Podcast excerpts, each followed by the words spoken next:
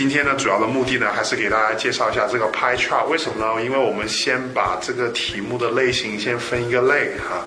为什么要先分一下类呢？因为我们一般来说上课的时候呢，会讲两方面。首先会先去给大家讲一下踩点，就是其实就是大家的思路。如果大家没有思路的话呢，肯定你就说不出来东西，对不对？所以的话要给大家先讲一下思路，所以就要把图片先分一下类，然后讲其中一种类型就是 pie chart。接下来第二种才教大家一些模板，有没有一些比较固定的常用的句型，比较能讲的比较好的，讲的比较顺的，大家都可以把它背下来，以后就可以脱口而出啊，只是替换一些名词和数据而已啊。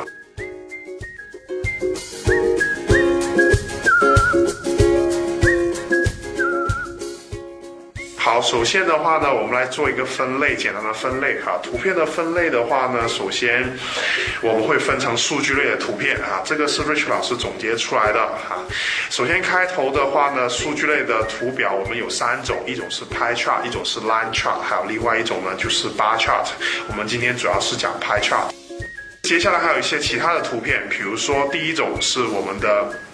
按数按顺序分类的图表，按顺序分类的图表呢，主要有三种，一种是 table，一种是 timetable，最后一种是 flow chart 哈。大家应该可能对 flow chart 比较深恶痛绝，的确这也是考试比较难的一种图。接下来第三种就是顺序可以自己定的图片，比如说地图题 map 哈。最后一种就是纯图片题，就像照相一样，给你照一张相是一间教室哈，照一张相是一张一一棵树哈。所以的话，你们都要把这张图片给描述出来，它一点数据都没有。我排这个分类是按照数据个数的递减关系去排列的哈。